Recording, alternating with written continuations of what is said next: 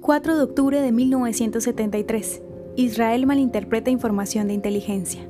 El día 4 de octubre, justo dos días antes de que iniciara la guerra de 1973, Mordecai Kidron, director general del Ministerio de Relaciones Exteriores de Israel, le preguntó a un oficial militar de inteligencia si las preparaciones militares árabes serían una razón para preocuparse, a lo que el militar respondió, Nada va a suceder. Vaya a Londres como fue programado. Ese mismo día, las fuentes de inteligencia israelí señalaron que la Unión Soviética había decidido evacuar a los familiares del personal soviético aún presentes en Siria y Egipto.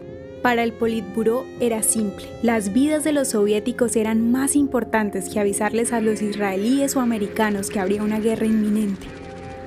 La siguiente noche, el gobierno de la primera ministra Meir reconoció que los egipcios y sirios estaban preparados para atacar. Pero aún así, la probabilidad del estallido de la guerra era muy baja. Why should I believe now, after this experience, that anybody, under any circumstance, can assure us of something more tangible now than we had in the past? Israel fracasó en interpretar los signos de alerta y el mensaje dado por el rey Hussein a finales de septiembre en donde indicaba que la guerra estallaría pronto. No lograr detectar los signos de alerta le costó caro a Israel durante la siguiente guerra. ¿Te gustaría recibir estos audios en tu WhatsApp?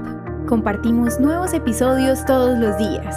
Suscríbete sin costo alguno ingresando a www.hoyenlahistoriadeisrael.com. Hacerlo es muy fácil. También puedes encontrarnos como arroba hoy en la historia de Israel en Instagram, Facebook, Spotify y otras plataformas digitales. Comparte este audio para que otros conozcan más acerca de Israel. Este proyecto es realizado por Philos Project. El contenido original de Hoy en la historia de Israel fue provisto por el Centro para la Educación sobre Israel.